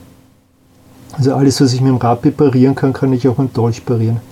Und damit wird es dann schon echt schwierig, den anderen zu treffen. Und wir hatten das ja auch eingangs, dann fällt halt auch dieser Teil mit, ich gehe dann mal ins Ringen weg, weil wenn ich halt einen Dolch habe, der dann doch nochmal kürzer ist als das Rapier, dann brauche ich halt auch nicht ringen, dann benutze ich den einfach. Ja, genau. Also ist meine Rapierspitze vorbei, was bei den langen Dingen sehr schnell passiert, weil weggeschlagen oder ich habe mich verstochen oder der hat es rauspariert, dann kommt als nächstes der Dolch zum Einsatz. Und mit dem trifft man dann meistens auch. Jetzt kann man ja noch mehr Sachen in die andere Hand nehmen. Also der Dolch ist das eine ähm, oder nichts und dann eben mit der Handfläche parieren, wie du es so, wie da gab es eigene hast. Handschuhe dazu, die in Duellen aber dann verboten waren wenn man als Ehrenmann in den Duell gegangen ist.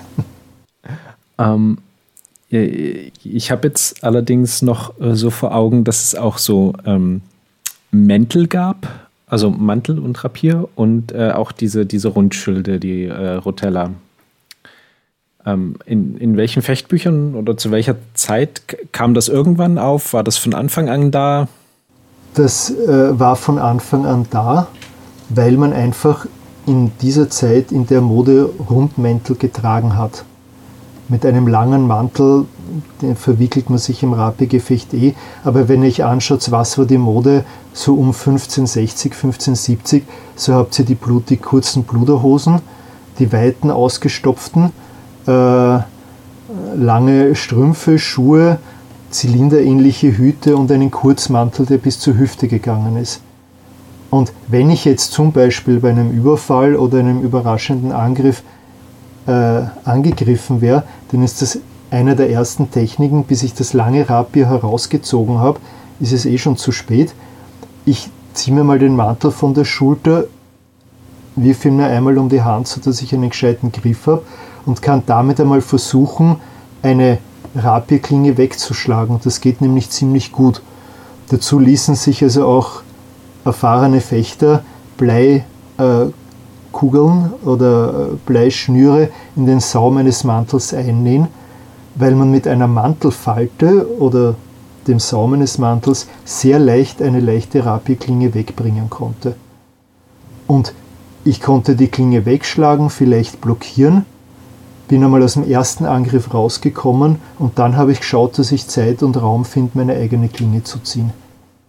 Weil es war nicht so, dass man immer, ha, wir treffen uns jetzt zur Morgenstund und jeder zieht seine Waffe und man grüßt sich und sticht sich dann ab, sondern es wurden auch viele Gefechte mit dem Rapier einfach als Überfälle durchgeführt. Irgendwo in Hinterhof, in Gassen, man wollte jemanden aus dem Weg geräumt haben und hat ihnen ein paar Bravos auf den Hals geschickt. Und dann hat man auf einmal die Stoßwaffen in der Hand gehabt. Also, dass natürlich jeder Fechtmeister in seinem Buch damals geschrieben hat, dass all ihre Techniken nur der Verteidigung dienen und dass man bei weitem niemanden töten will und das ist ja Gott gegeben, dass man äh, Leben schont und bla und Dings, das mussten sie schreiben. Also ging nicht anders. Aber im Wesentlichen war ihnen bewusst, das, was sie den Leuten beibringen, ist, ähm, bringt Leute um, bevor sie das mit euch tun. Weil einen anderen Zweck hat ein Rabbi nicht gehabt. Und der Schild, Entschuldige, die Rotella. Ja, genau.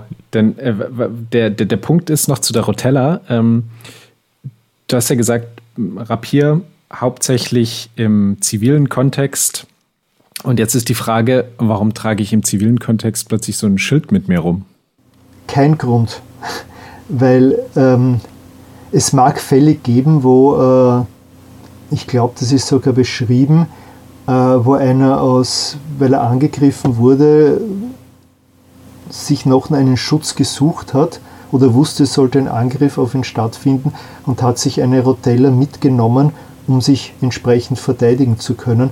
Besser als mit einem Mantel, weil mit einem Mantel verwickelt man sich relativ bald. So gut kann man gar nicht damit umgehen.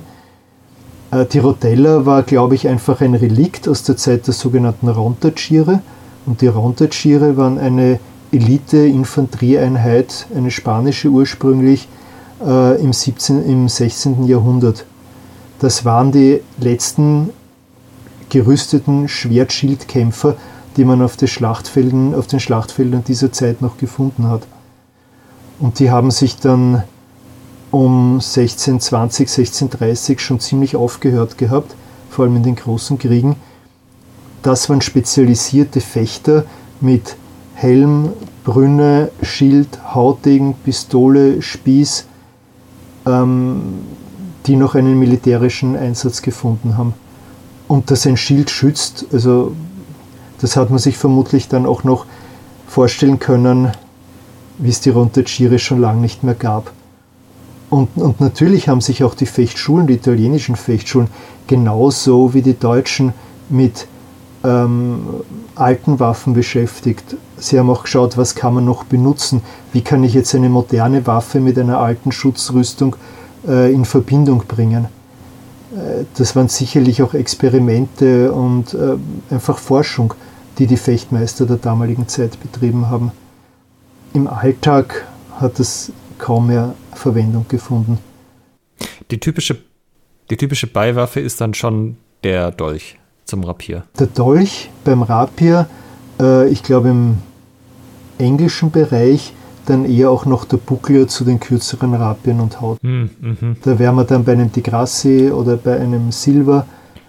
Äh, die Grassi ist zwar Italiener, aber es hat stark auch das englische Fechten beeinflusst. Aber ein Buckler selber macht eigentlich nur mit einem Hautdegen wieder Sinn.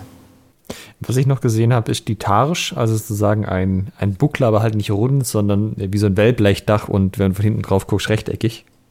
Ähm, gleich, also ich habe es noch nicht versucht, mit einer Tasche zu fechten, äh, ich glaube, man setzt dann die Kanten ein bisschen anders ein, weil man kann an einem kantigen Schild schlechter vorbeistechen oder kavieren als bei einem runden Schild.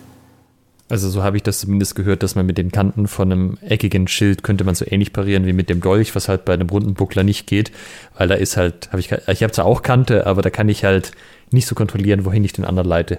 Ja, genau, vor allem ich fahre einfach mit einem Rapier um den runden Schild rum, kavier und bin drinnen. Also der Buckler hat sich gegen das Rapier nicht sonderlich bewährt. Also außer man weiß, wie man ihn führt, indem man nämlich vorne hält, also gestreckte Hand, um so eine Eissternitzelform aufzubauen, wo die Spitze, wenn sie pariert wird vom Rapier, auf jeden Fall an mir vorbeigehen wird.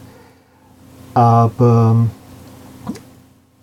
wer hat dann schon im zivilen Alltag jetzt dauernd seinen Buckler oder seine Tasche mit sich geschleppt?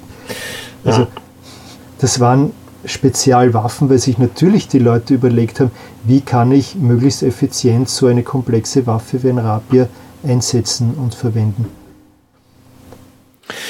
Dann kommen wir doch mal zu den, zu den Waffen heute.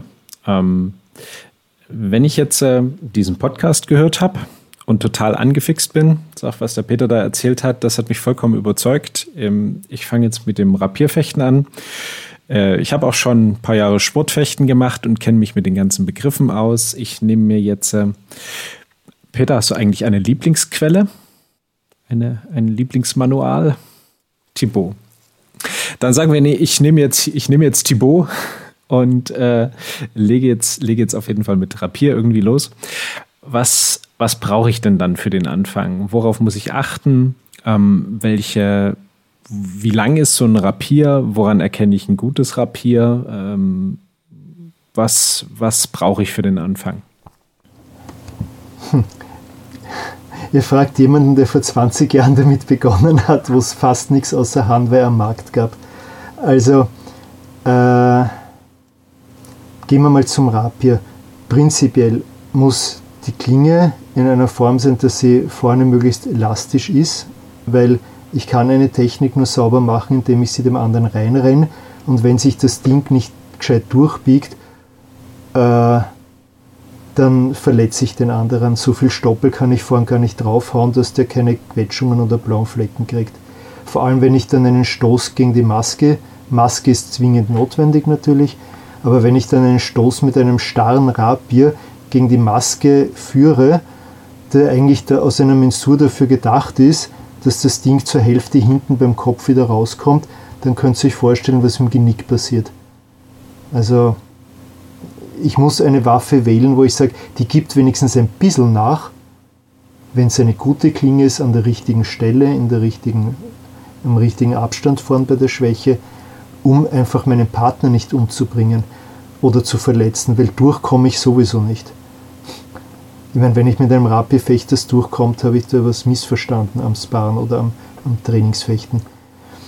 Ich sollte eine Waffe haben, die wiederum nicht zu schwer ist, äh, damit sie mir nicht das Handgelenk nach zwei Stunden Training zusammenhaut, weil man durch diese teilweise gestreckte Haltung und die langen Waffen sehr viel Gewicht in einer Hand haben muss, die man auch laufend mit kleinen Bewegungen führen muss. Also das hat keinen Sinn, gleich mit einem schweren Rapier anzufangen, außer man steht auf Handgelenksschmerzen. Wie viel Kilo hat denn ein leichter und wie viel Kilo ein schwerer Rapier? Also das Schlimmste, was ich mal in der Hand hatte, war über ein Kilo.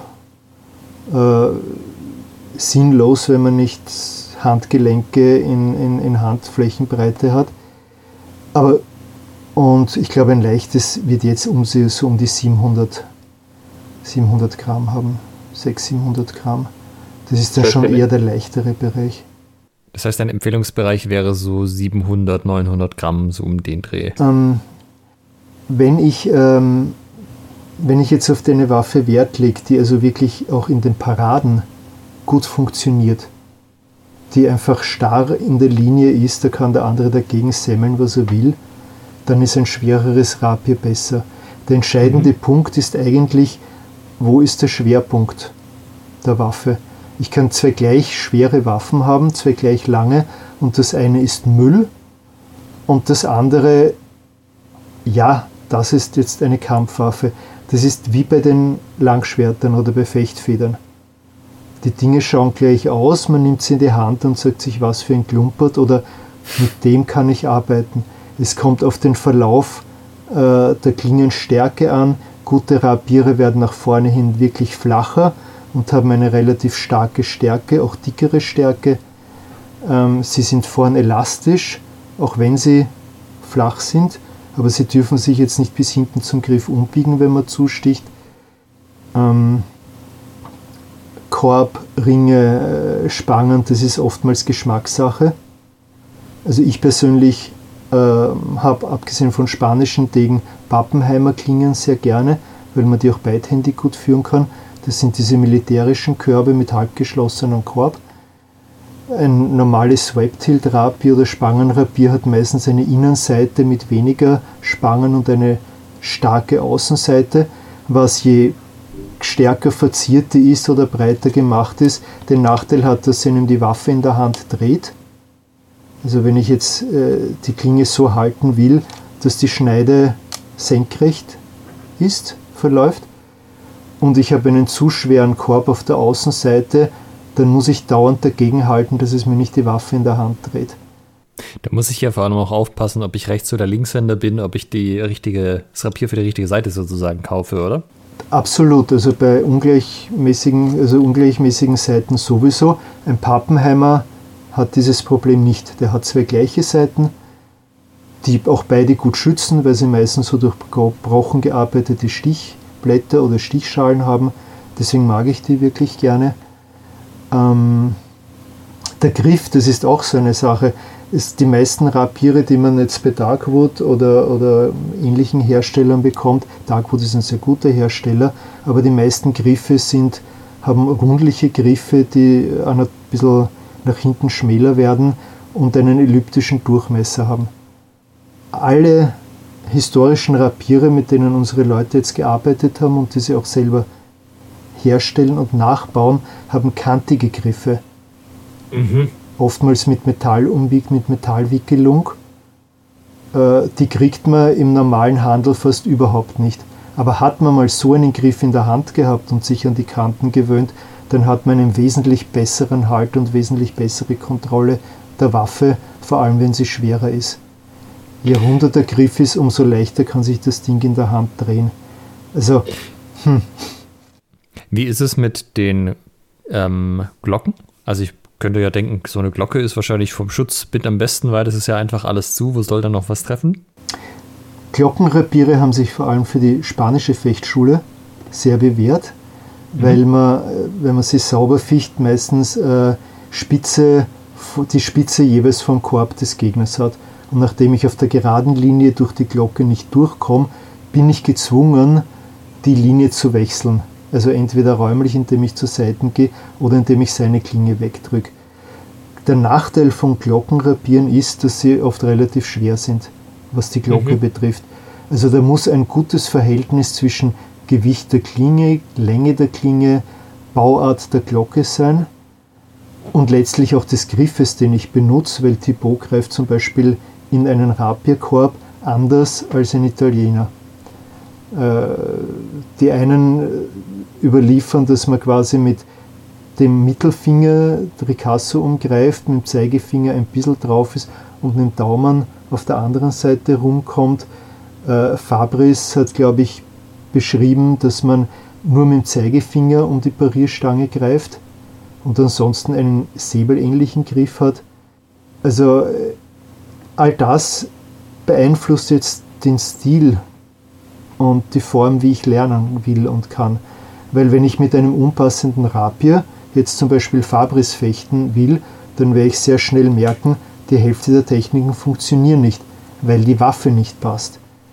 Die Hälfte der Techniken aber funktionieren beim Capo Ferro dafür sehr gut, weil das ist eigentlich ein Capo Ferro Rapier. Mit dem funktionieren seine Techniken gut. Mit einem spanischen Rapier funktioniert Capo Ferro wiederum überhaupt nicht. Ich weiß, das sind mhm. jetzt Details, aber da sind wir auch erst im Laufe der Jahre drauf gekommen, dass das Funktionieren einer Technik und damit das glücklich machende Erlernen einer Technik ganz eng damit zusammenhängt, welche Schule fechte ich, welche Tradition will ich da üben und passt meine Waffe überhaupt zu dieser Tradition? Weil die Längenunterschiede zwischen Rapieren sind oft 10, 20 Zentimeter und das verändert den Stil massiv. Das ist ein das ist ein bisschen schade, weil Rapiere waren ja bis vor ein paar Jahren sowieso schon eine eher teurere Waffe. Also wenn ich, keine Ahnung, für 200 Euro kriege ich einen Langschwert-Simulator, eine Fechtfeder, das passt dann schon. Rapiere gingen dann so bei 300, 400 mal los. Inzwischen gibt es auch ein paar, die im 200, im höheren 200-Bereich liegen, aber das denke ich mir so, boah, das kostet eh schon irgendwie als Waffe mehr als, als so manche andere Waffen. Und dann ist es noch so, ja, so, ich habe so viel Auswahl, was die Körper angeht. Ich könnte ja ich, Dutzende verschiedene Körper mir sagen, ich möchte jetzt den oder den oder den haben. Und dann muss ich aber auch noch gucken, dass es zu der Fechtweise passt und dass der Korb passt und dass die Länge passt zu dem, was ich am Ende machen möchte. Hm, das ist ja schon schwierig, da irgendwie was Passendes zu finden. Beim Schwert sagst du halt einfach, hey, holst du die Feder entweder von dem Hersteller oder von dem, die, solange du da eine von den Standarddingern nimmst, die passt für die meisten Leute eigentlich ganz gut. Hm. Also meiner jetzigen Erfahrung nach, und ihr habt ja gesagt, ich soll auch mit Firmennamen reden. Also ja, ich weiß, äh, dass seit einigen Jahren zum Beispiel Regeni, der ungarische Schmied, für HEMA-Bedürfnisse sehr gut angepasste Blankwaffen erzeugt, sowohl bei den Federn wie auch bei den Rapieren. Das ist als Durchschnittswaffe sind die wirklich schon gut. Mhm. Darkwood hat eine ganze Latte von teilweise wirklich sehr guten Waffen und Repliken.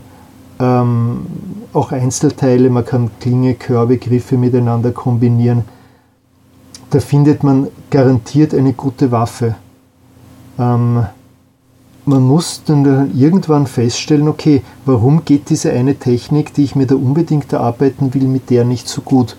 Wieso funktioniert sie mit einer Klinge, die 5 oder 10 cm kürzer oder länger ist? Also so gut kann ein Rapier gar nicht sein und so teuer, dass man nicht an einer spezifischen Technik sich die Zähne ausbeißen wird, mhm. wenn einfach Waffe und Technik nicht zusammenpassen das ist das, äh, da geht es oft gar nicht so sehr jetzt um den Preis der Waffe. Ich meine, es gibt Ramsch und Müll, sowieso, den erkennt man meistens, dass es messingfarbene oder goldfarbene Körbe sind und hochpolierte Klingen. Also um, von irgendwelchen Herstellern, die kann man mal alle schmeißen, weil sie zu schwer sind meistens. Die sind nicht fürs Fechten gedacht. Da gehe ich auf einen Mittelaltermarkt und spiele Musketier damit. Aber das ist es auch schon.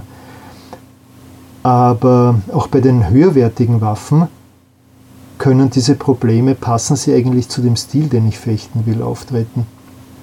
Wir zum Beispiel haben mit den Übungswaffen, mit den ersten Rapien, die Hanwei damals rausgebracht hat, begonnen mhm. äh, und waren einige Jahre wirklich zufrieden damit. Sie haben für die Grundlagen von Rapid, die wir uns damals selber erst erarbeiten mussten, weil es gab keine anderen Quellen oder nur sehr wenig andere, haben sie funktioniert. Irgendwann nach ein paar Jahren haben wir gesagt, eigentlich bräuchten wir längere Klingen. Zum Glück hat Hanwe dann noch längere Grillklingen rausgebracht. Die Körbe sind immer mieser geworden, also dreimal betonieren hergebogen, hergeborgt. Wir haben fünf Jahre mit der gleichen Waffe trainiert und zurück haben wir Schrott bekommen. Wo ich sagen muss, hat mich auch nicht gefreut weil die Leute damit dann bei Turnieren gefochten haben oder die mal anderen Fechtschulen geborgt haben, halt nicht auf die Dinge so aufgepasst haben, wie sie sollten. Und dann hat Hanwe halt einfach ja das getan, was es tut. Es bricht oder verbiegt sich und wird nur mehr ein Haufen Schrott. Nicht, es gibt sicherlich auch sehr gute Hanwe-Rapiere, ich bin jetzt böse, aber die damaligen sind ziemlich schnell zerlegt worden in einem Sparring-Einsatz.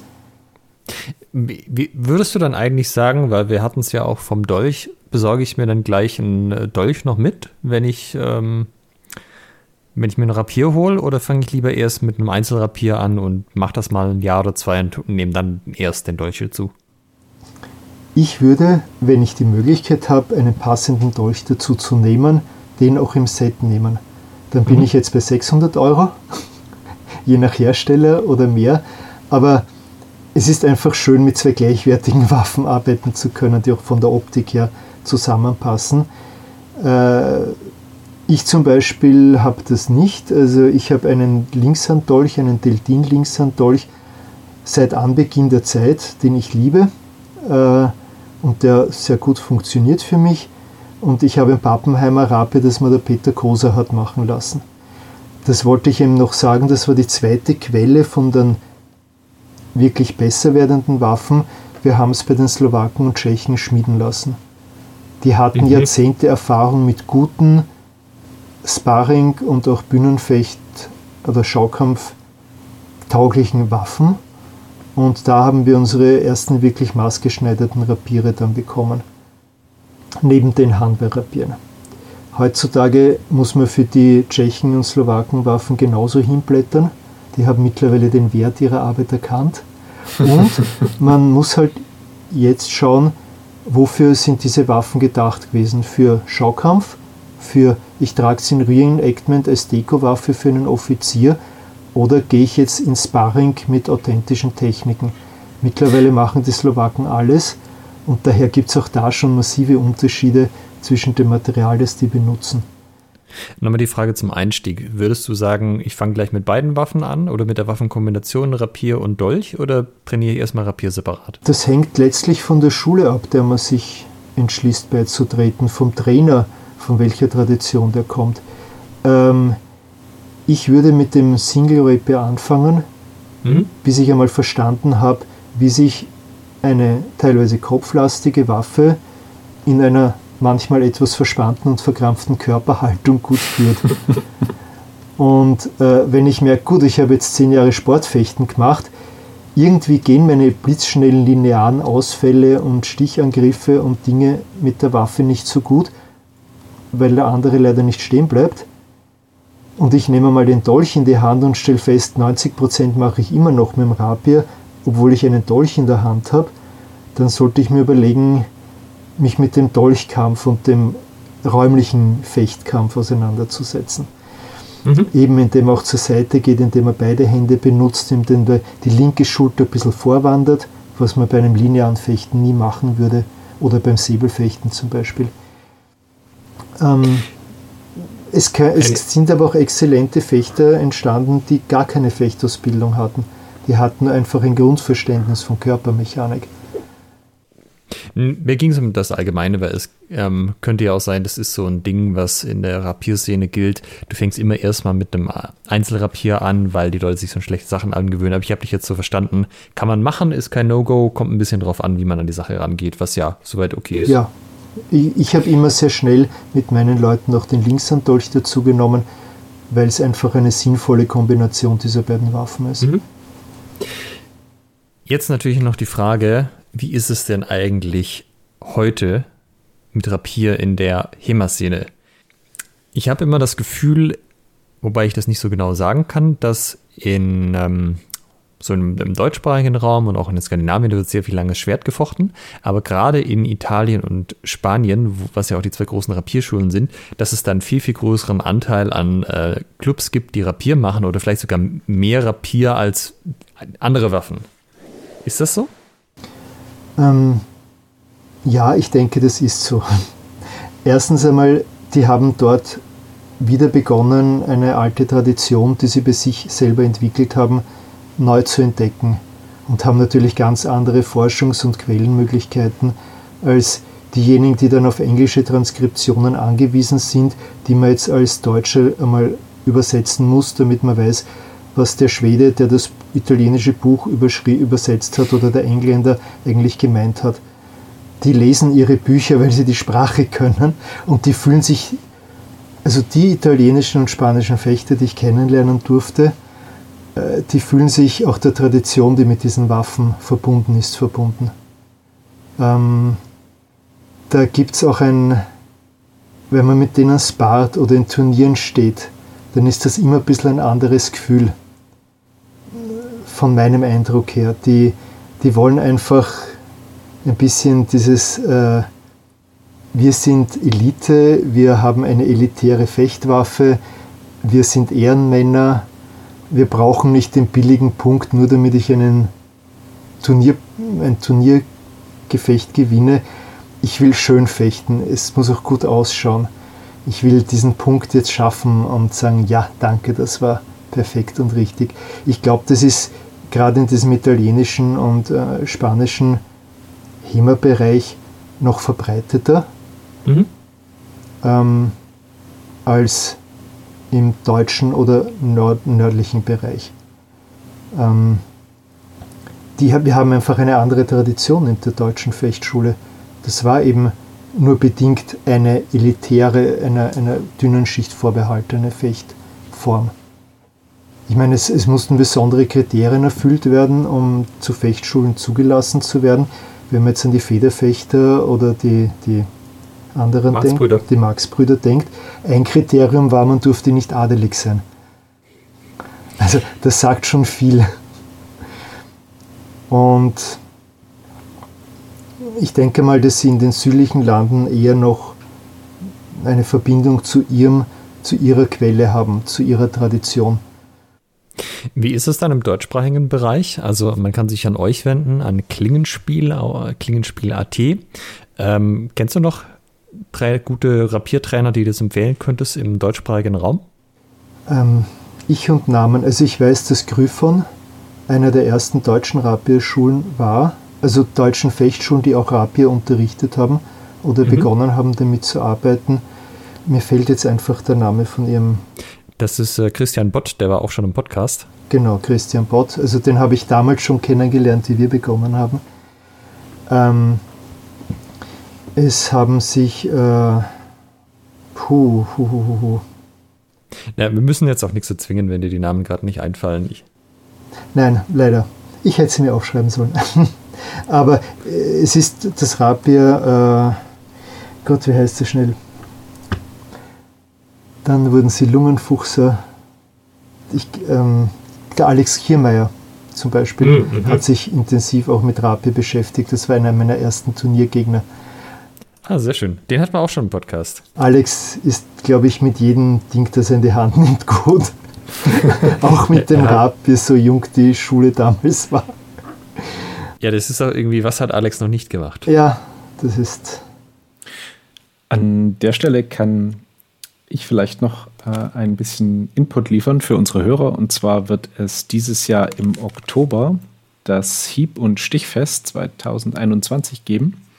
Das wird ausgerichtet äh, von der, oh Gott, jetzt versuche ich den Namen richtig auszusprechen. Ich hoffe, der Benjamin Bott äh, verzeiht mir, falls das nicht der Fall ist, denn der hat das organisiert von der Scola di Schermer in Koblenz. Das äh, ist auch im südlicheren Bereich Deutschlands. Das heißt, unsere österreichischen Hörer haben es da auch nicht allzu weit. Und das ist ähm, gleichzeitig sind das die ersten Rapiertage ähm, des Deutschen Dachverbandes äh, für historisches Fechten. Und da gibt es verschiedene Dozenten, Seminare und verschiedene Systeme kennenzulernen. Und besonders als Anfänger ist es auch ähm, explizit erwünscht, dass ihr dort auftaucht. Ähm, und dann könnt ihr auch euch mit erfahrenen Rapierfechtern austauschen und diese Thematiken, äh, wie sieht das optimale Rapier für das jeweilige System aus, gleich sozusagen hands-on testen. Das Ganze ist am ähm, 2. und 3. Oktober. 2. Genau, Dankeschön. 2. und 3. Oktober. Und wenn ihr nach Hieb- und Stichfest und Schwertfechten Koblenz sucht, beziehungsweise auf die Webseite des DDHF guckt, da ist es auch verlinkt. Ja, äh, sehr empfehlenswert für äh, Anfänger und Fortgeschrittene. Das klingt toll. Ich hoffe, dass ein paar von unseren Leuten auch aufhören werden. Bin ich sogar ziemlich sicher. Ich selber vermutlich auch. Ich muss schauen, ob es nicht mit einem anderen Termin kollidiert, aber äh, das ist sicher eine ganz spannende Sache. Ja, ich wollte auch da sein. Michael, wenn du auch noch mitkommst, treffen wir uns da alle mal. Ich glaube, ich äh, muss da zum Trainingslager des ähm, der Langschwertfechter. Ach, schon wieder, Micha, wie oft mache ich das denn? Zweimal pro Jahr. Und an diesem Wochenende beginnt das Herbsttrainingslager. Ah ja. Ja, gut. Ähm. Ein Aspekt, der mir noch eingefallen ist zum Rapierfechten, ist, äh, dass wir von Anfang weg einen sehr hohen Damenanteil hatten. Und mhm. das war schon eine Besonderheit, zumindest in der österreichischen Fechterszene, dass wir teilweise über 50 Prozent Fechterinnen hatten, weil das eine Waffe war, die äh, vor allem Frauen sehr entgegengekommen ist. Einerseits durchs Gewicht, andererseits auch durch die, sagen wir mal, bei vielen natürliche, elegantere Form sich zu bewegen und äh, Bewegungsabläufe umzusetzen. Und weil es auch äh, bei manchen sehr stark Selbstbewusstsein und Selbstwertgefühl entwickelt haben, einmal eine Waffe in der Hand zu haben, mit der sie tatsächlich auch umgehen können und wo sie nicht daran scheitern, das Ding ist zu schwer oder zu lang und eigentlich dürfen Frauen ja nicht schlagen und und und. Also das äh, war auffällig bei Klingenspiel zumindest, also in der österreichischen Szene, dass sie sehr viele Rapierfechterinnen hervorgebracht haben. Und das ist eine Entwicklung, die sich zum Glück in der HEMA dann fortgesetzt hat, wie die HEMA dann letztlich entstanden ist.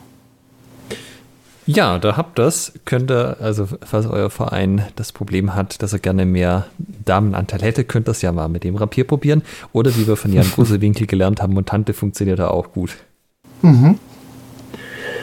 Ähm, was ich zum Abschluss noch kurz sagen wollte, Wer mal wirklich sehr, sehr hübsche und sehr, sehr gut gemachte und sehr vielfältige moderne Rapierrepliken sich anschauen möchte, kann noch zu äh, Danelli Armor Armories schauen. Äh, das schreibt man D-A-N-E-L-L-I. Und der stellt leider nicht mehr so richtig auf Auftrag Sachen her. Den ging es irgendwann gesundheitlich nicht mehr gut, aber der hat wunderschöne Stücke gefertigt. Äh, lange Jahre lang natürlich äh, oberes Preissegment, Einzelstücke.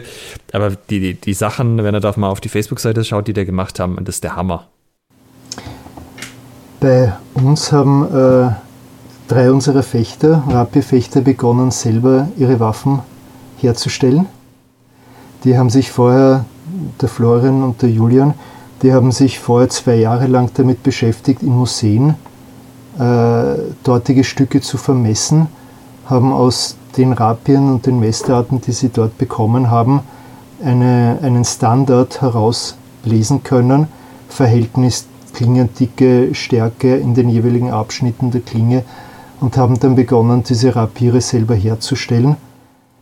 Ähm, in zig Stunden Arbeit äh, natürlich aber ihre Waffen sind eigentlich fast die einzigen, wo man wirklich jetzt vergleichen kann, wie fühlt sich eine historische Waffe im Einsatz an mit den jeweiligen dazugehörigen Techniken.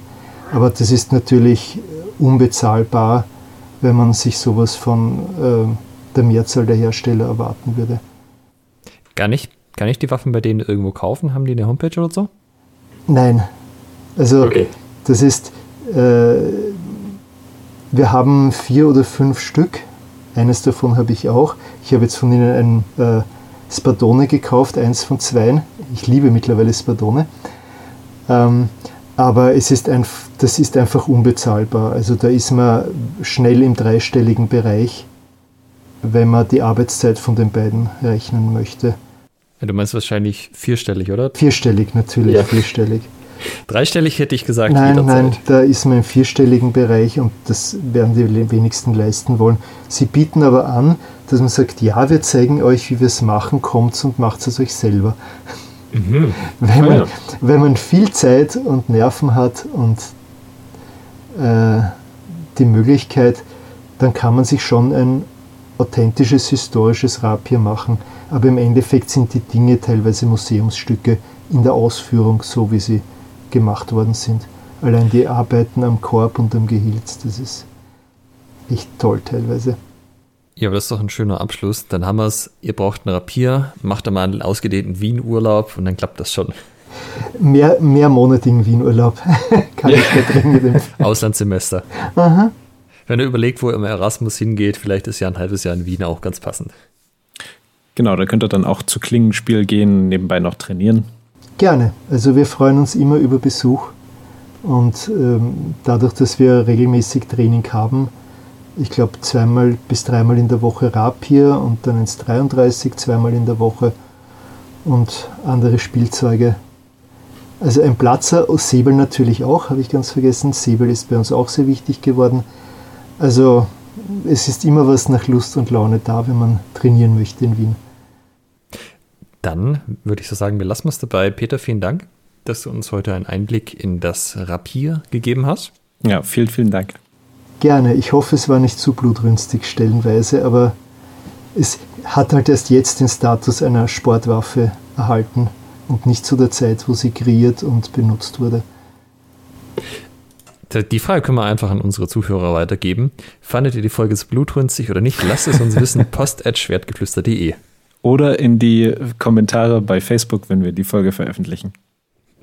in diesem Sinne, bis nächste Woche. Ciao. Macht's gut. Tschüss.